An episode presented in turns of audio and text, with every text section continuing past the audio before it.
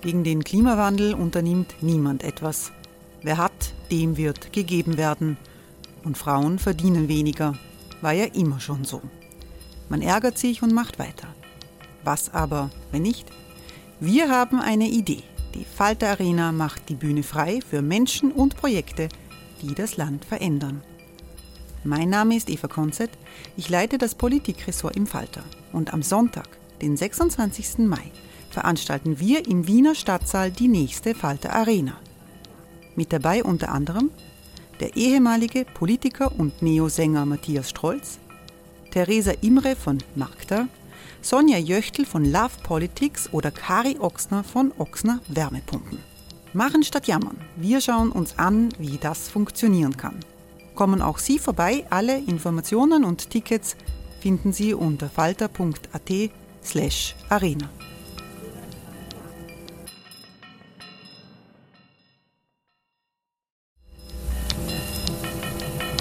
Falter-Podcasts werden durch Werbung unterstützt.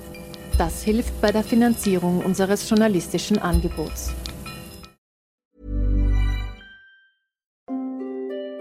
Hereinspaziert durch unser Burgtor. Ob Burgherr, Ritterin, Stallbursche oder Gauklerin. Die Burg Liechtenstein in Maria Enzersdorf bei Wien lädt zu Erkundungen ein und weckt bei Groß und Klein die Abenteuerlust. Erbaut im Jahr 1130 ist die Burg bis heute zu 60 Prozent im Originalzustand erhalten. Waffenkammer, Turmzimmer und Ritterstube. Die Stammburg der Fürstenfamilie von und zu Liechtenstein bietet Einblicke in das Leben im Mittelalter. Besuchen Sie uns jetzt in der Erlebniswelt Burg Liechtenstein. Jeden Sonntag mit eigener Kinderführung. www.burgliechtenstein.eu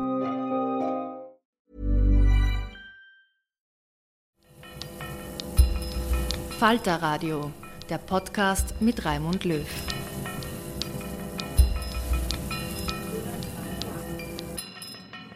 Sehr herzlich willkommen, meine Damen und Herren, im Falterradio.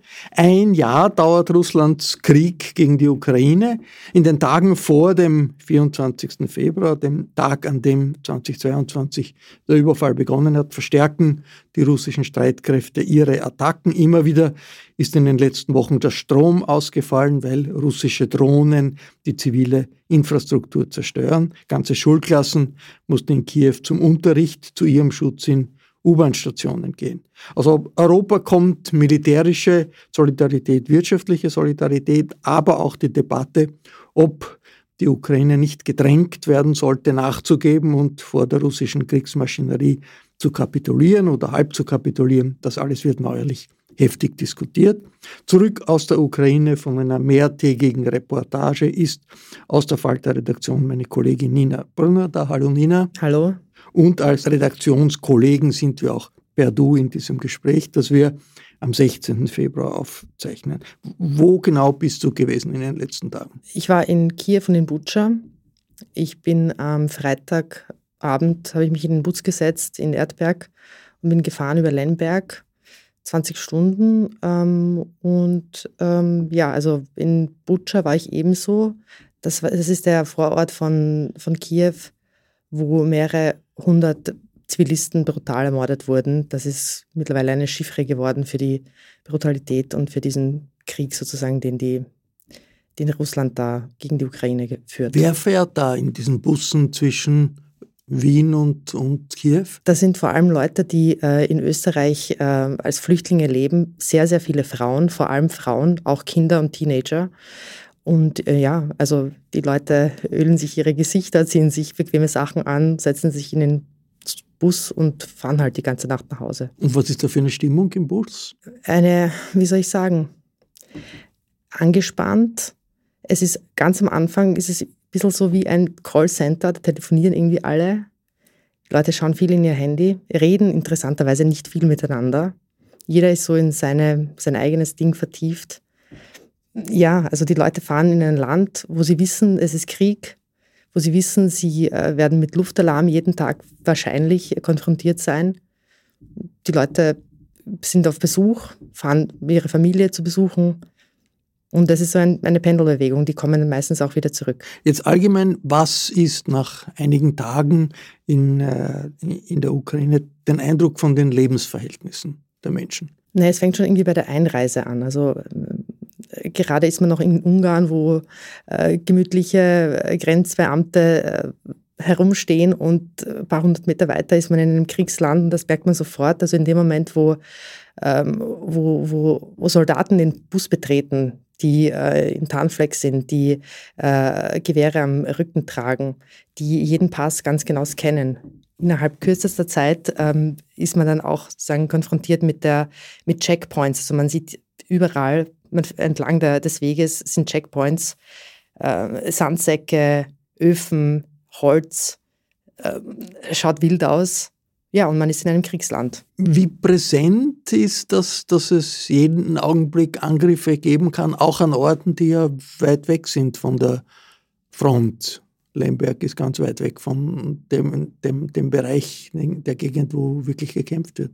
Es ist präsent. Äh, die Menschen informieren sich auch ganz intensiv über Apps, es gibt alle möglichen ähm, Applikationen fürs Handy, die ähm, warnen vor äh, äh, Luftalarm, die auch darauf hinweisen, dass man sich verstecken soll, dass man in einen Bunker, in einen Keller, in einen U-Bahn-Abgang äh, gehen soll. Wenn Luftalarm ist. Genau, wenn Luftalarm ist. Ähm, das sind sozusagen die, die Dinge, die ganz unmittelbar sind, aber darüber hinaus, ich meine, man ist plötzlich in einem, in einem, in einem Kriegsland, in dem es äh, in dem das in der Finsternis mehr oder weniger versinkt. Also in der Nacht gibt es dort quasi keine Straßenbeleuchtung.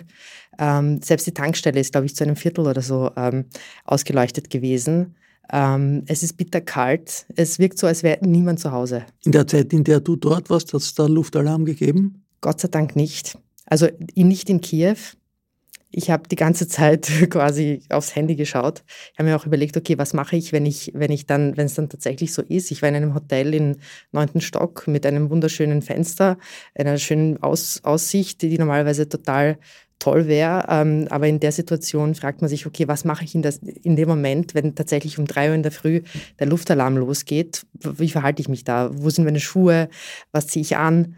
Und wenn man das Ukrainern erzählt, die schmunzeln nur darüber weil die haben sich so sehr an diesen Alltag gewöhnt. Also Eltern äh, kleiner Kinder erzählen mir, sie lassen die Kinder einfach schlafen oder im schlimmsten Fall halt irgendwie schieben sie das Bett in den Gang oder, oder so. Wie würdest du die Moral der Menschen beschreiben, ein Jahr nach dem Beginn des Krieges? Die Moral, also es ist mir, mir kommen die Ukrainer sehr, sehr fokussiert vor. Ich habe nicht das Gefühl, dass sie wahnsinnig weit sagen, im Voraus denken, wie dieser Krieg enden wird. Also alle Diskussionen, die wir hier führen, hatte ich den Eindruck, dass sie dort nicht in der Form geführt werden, sondern es ist eher so ein von, von einem Tag zum nächsten sich überlegen, okay, was passiert jetzt, wo, wo ist jetzt an, an der Front äh, was genau geschehen.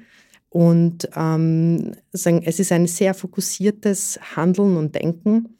Und, und ich habe den Eindruck gehabt, dass die Moral sehr, sehr stark ist im Sinne von, dass man sich da einfach nicht unterkriegen lassen möchte.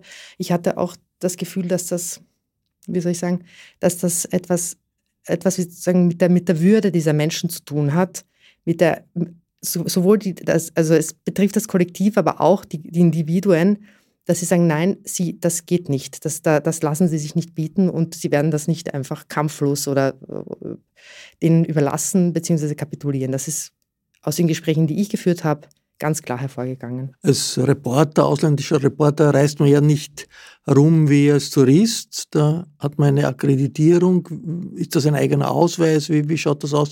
Und wie schwierig ist das, äh, zu einer solchen Akkreditierung zu kommen? Es ist ähm, Sagen, man muss äh, ein Medium haben, das einen entsendet. Es ist jetzt nicht wahnsinnig schwierig, aber es ist, dauert eine Zeit lang. Also man muss seine Daten, seine Dokumente, äh, allerlei äh, Bescheinigungen an das Verteidigungsministerium äh, schicken. In Kiew. In Kiew und dann wartet man. Und am Ende kriegt man dann eine Akkreditierung ähm, und mit der kann man sich dann in freiem Land sozusagen bewegen. Ähm, Wird das auch kontrolliert? Ich wurde nicht kontrolliert. Ich wurde nicht kontrolliert. Ähm, war einfach so. Kenne aber Kollegen, die sehr wohl kontrolliert wurden. Konkret in, in Kiew und in Butscha, mit wem hast du da sprechen können?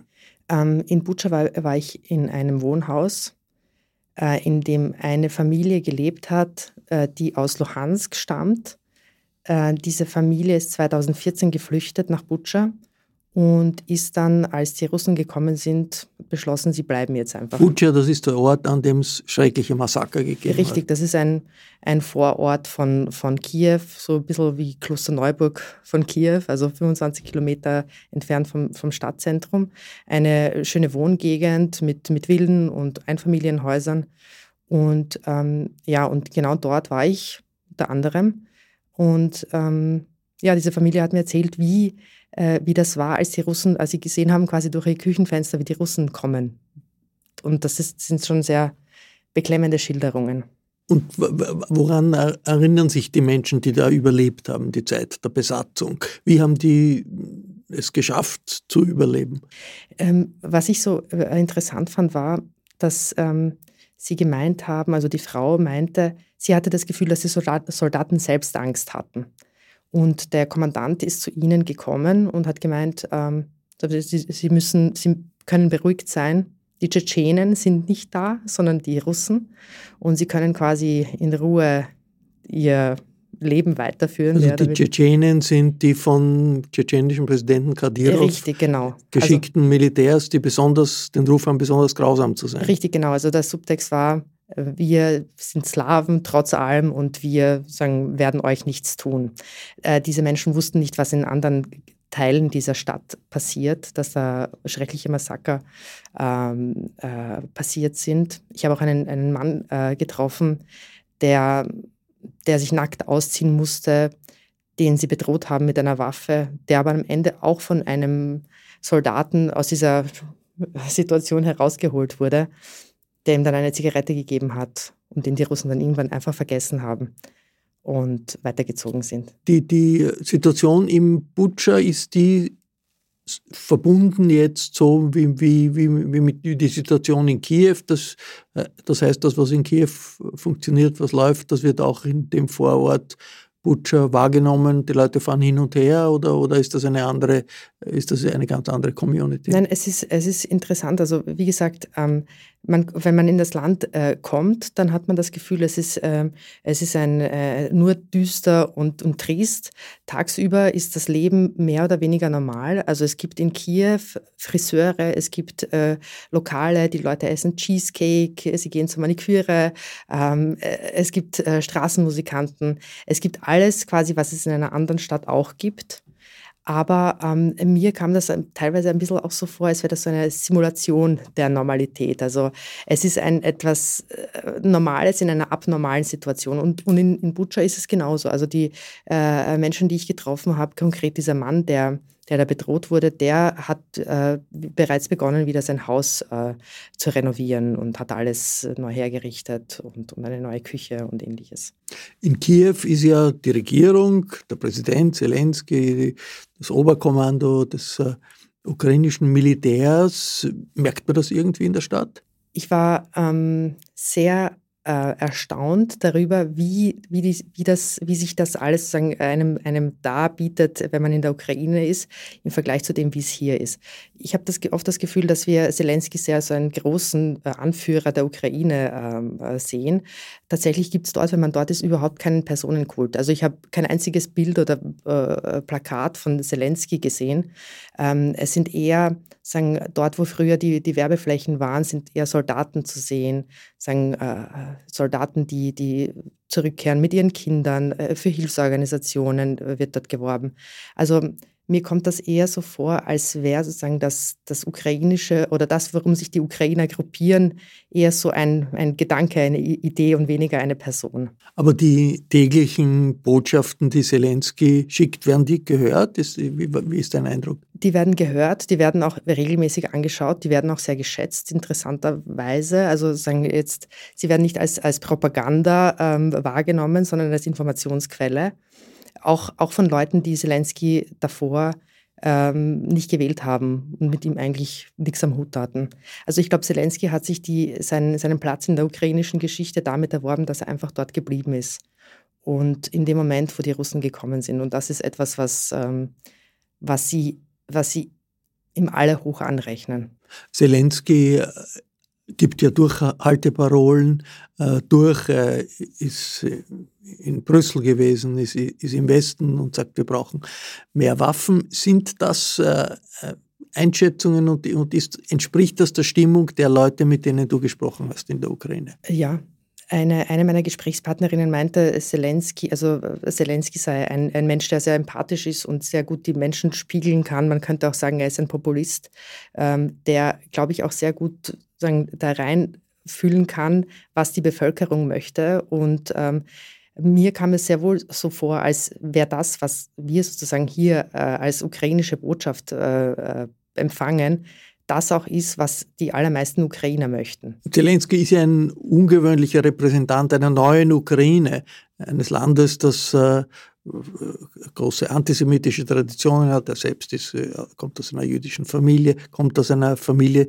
die Russisch gesprochen hat, ist eigentlich war seine, seine erste Sprache, spricht jetzt nicht mehr so oft Russisch oder täuscht das? Also im Spiegel hat er ein langes Interview gegeben, das, da hat er darauf bestanden, dass er Ukrainisch äh, spricht. Ist das generell so, dass die Menschen, die früher Russisch gesprochen haben, was ja in der Ukraine üblich war, in Kiew, in Odessa, überall ist Russisch gesprochen, dass, das, dass man merkt, nein, die Leute wollen das nicht mehr?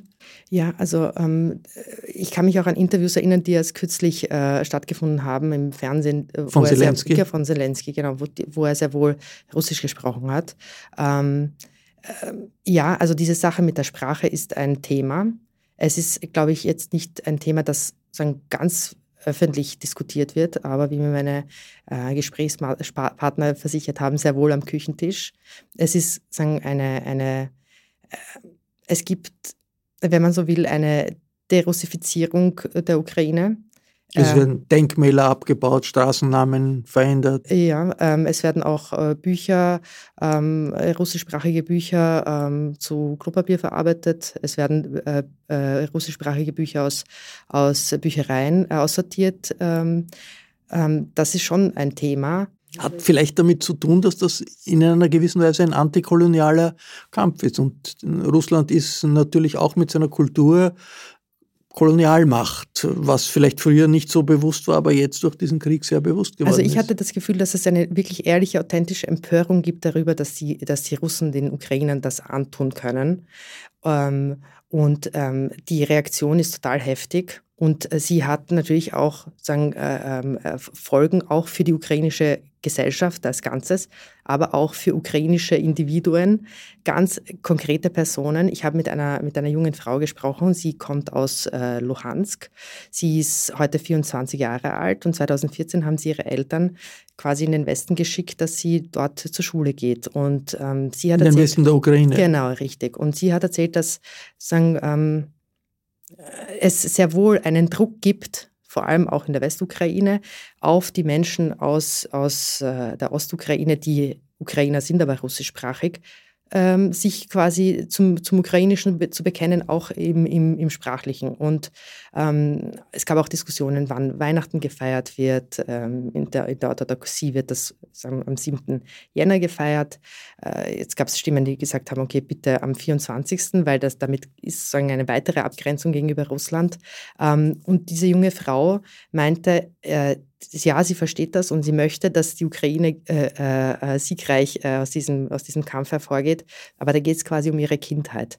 Und ich weiß nicht, ob wir und ob die Ukraine selbst oder die Ukrainer selbst abschätzen können, welche Folgen das haben wird, sagen auch, ähm, was die ganz individuellen Identitäten vieler, vieler Menschen, was das bedeuten wird was du beschreibst, klingt ein bisschen nach einem nationalen Aufbruch für äh, die Ukraine. Die, äh, das Wort Ukraine, der Begriff heißt ja am, am, an der Grenze. Also es ist ein Wort, äh, eine Bezeichnung, die eigentlich vom Russischen herkommt. Also was man als, von Russland als Grenzregion angesehen hat und war kulturell sehr verbunden immer mit dem, dem, der, der russischen Kultur.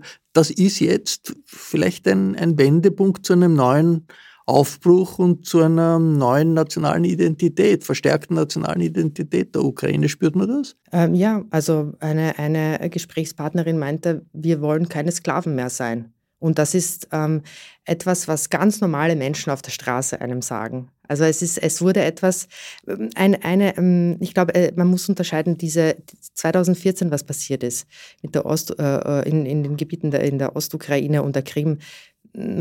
Viele Leute haben mir gesagt, es, natürlich hat das quasi, hätte man das nie offiziell anerkannt, aber de facto hatte man sich quasi damit abgefunden. Aber die, diese jetzige Invasion, die sich jetzt irgendwie jährt, die hat quasi den Ukrainern die Augen geöffnet, dass es quasi nicht nur um einzelne Gebiete geht, sondern um die gesamte Ukraine. Und da geht es quasi um, den, um, um die Würde, um, den, um, um, um das Selbstverständnis von nicht nur einer Nation, sondern auch von ganz einzelnen Menschen. Hast du äh, Angst vor einer Ausweitung des Krieges gespürt? Ähm, ich hatte den Eindruck, dass da niemand davon ausgeht, dass der Krieg bald enden wird und dass völlig offen ist, wie das weitergehen wird. Ähm, einerseits, andererseits fangen die Leute, wie gesagt, wieder an, ihre Sachen, äh, ihre Häuser, ihre Wohnungen wieder herzurichten. Also man möchte so schnell wie es geht zu einem normalen Alltag finden, aber tatsächlich sagen, wirkliche Szenarien, was passieren würde, das ist, ähm, damit hantieren die Ukrainer dieser Tage nicht. Also die schauen einfach von einem Tag auf den anderen. Hey, it's Ryan Reynolds and I'm here with Keith, co-star of my upcoming film If, only in theaters May 17th. Do you want to tell people the big news? All right, I'll do it. Sign up now and you'll get unlimited for $15 a month and six months of Paramount Plus Essential Plan on us. Mintmobile.com slash switch. Upfront payment of $45 equivalent to $15 per month. Unlimited over 40 gigabytes per month. Face lower speeds. Videos at 480p. Active Mint customers by 531.24 get six months of Paramount Plus Essential Plan. Auto renews after six months. Offer ends May 31st, 2024. Separate Paramount Plus registration required. Terms and conditions apply if rated PG.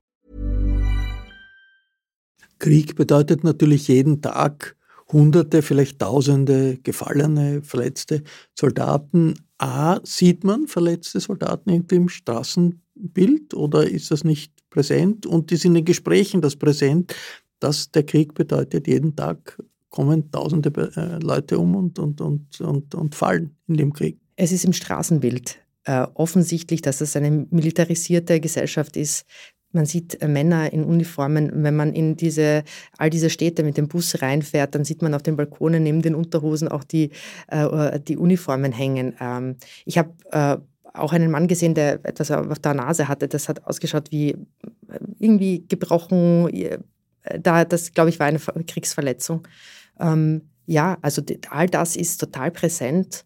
Und äh, natürlich auch die Frage, was wird das alles mit diesen Menschen, diesen Männern, die dort an der Front sind, vor allem, vor allem Männer, äh, an der Front sind, was, was wird, das, wird das mit ihnen machen, äh, gesundheitlich, psychisch, ähm, welche Auswirkungen wird das haben, aber natürlich auch auf die ganz normale Bevölkerung im gesamten Land. Was sagen äh, deine Gesprächspartner äh, zum Verhalten des Westens. Auf der einen Seite Solidarität, Waffenlieferungen, äh, wirtschaftlichen Boykott äh, Russlands. Auf der anderen Seite aber wird oft gezögert, das zu geben und das zu schicken, was sich die ukrainische Führung wünscht. Mir kam vor, dass die Ukrainer dass da nicht sehr nachtragend sind, was die, was die Diskussion in vor allem Deutschland äh, angeht. Ähm, die, sie äh, diagnostizieren da eher sozusagen ein Problem bei den Deutschen und ihrer eigenen Geschichte und ihrer Wahrnehmung ähm, und ähm, wollen, haben eigentlich nur ihr Ziel vor Augen, wie kommen sie zu ihren Waffen, die sie äh, so dringend wollen.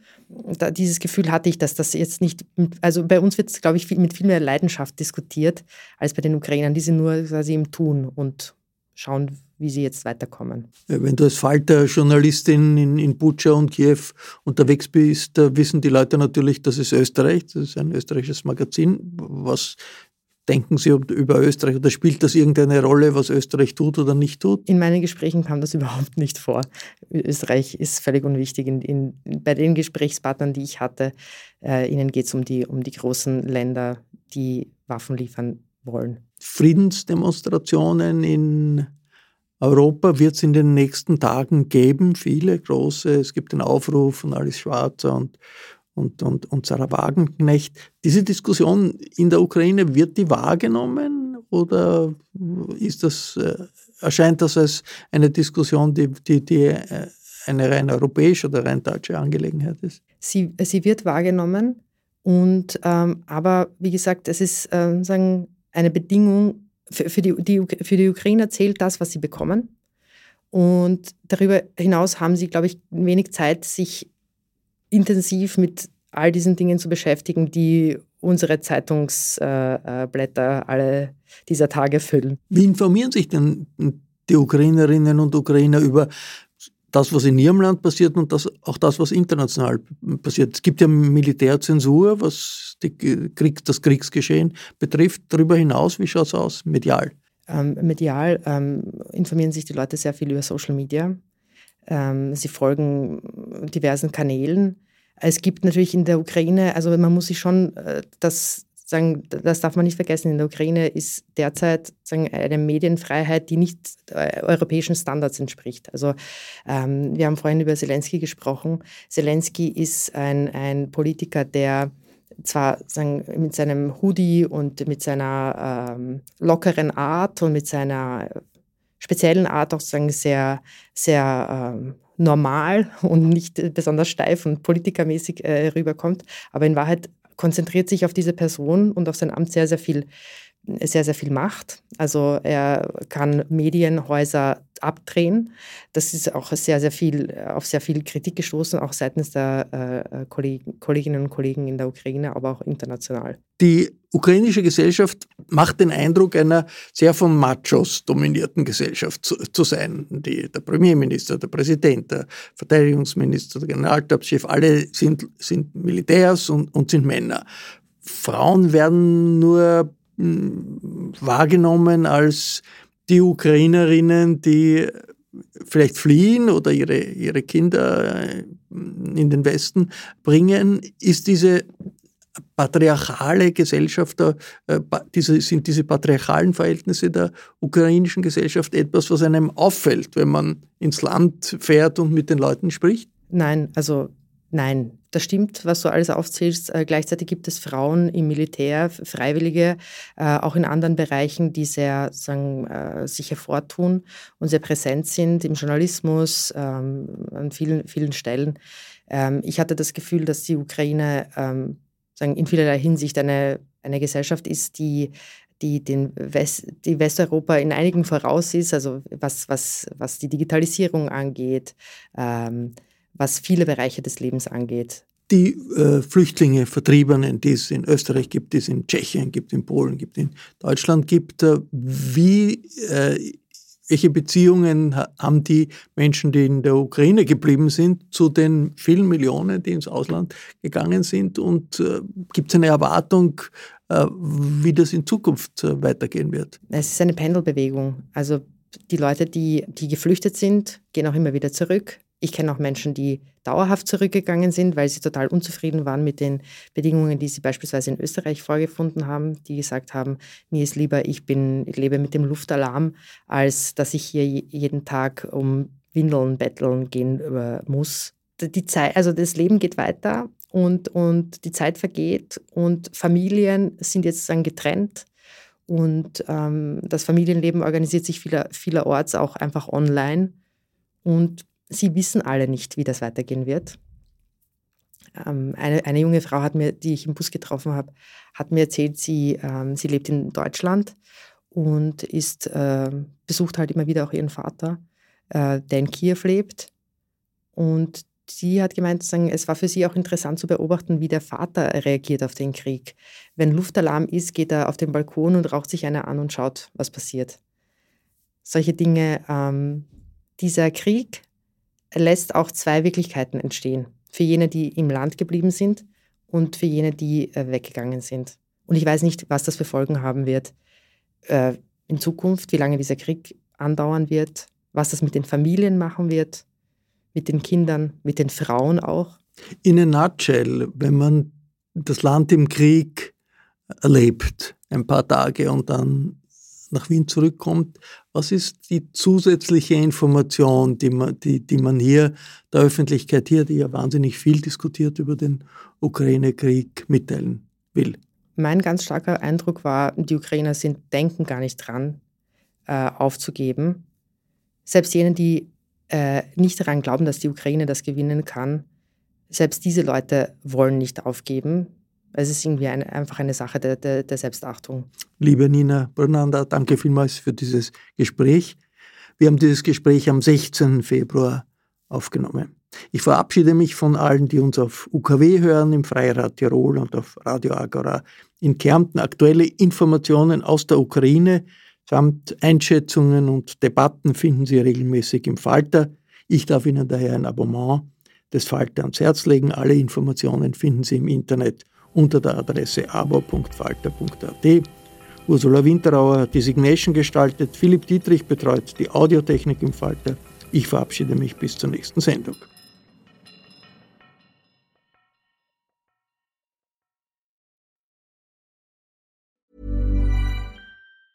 Planning for your next trip? Elevate your travel style with Quince. Quince has all the jet setting essentials you'll want for your next getaway, like European linen, premium luggage options, buttery soft Italian leather bags, and so much more. And is all priced at 50 to 80% less than similar brands.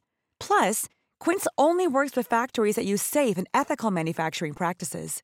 Pack your bags with high-quality essentials you'll be wearing for vacations to come with Quince. Go to quince.com/pack for free shipping and 365-day returns.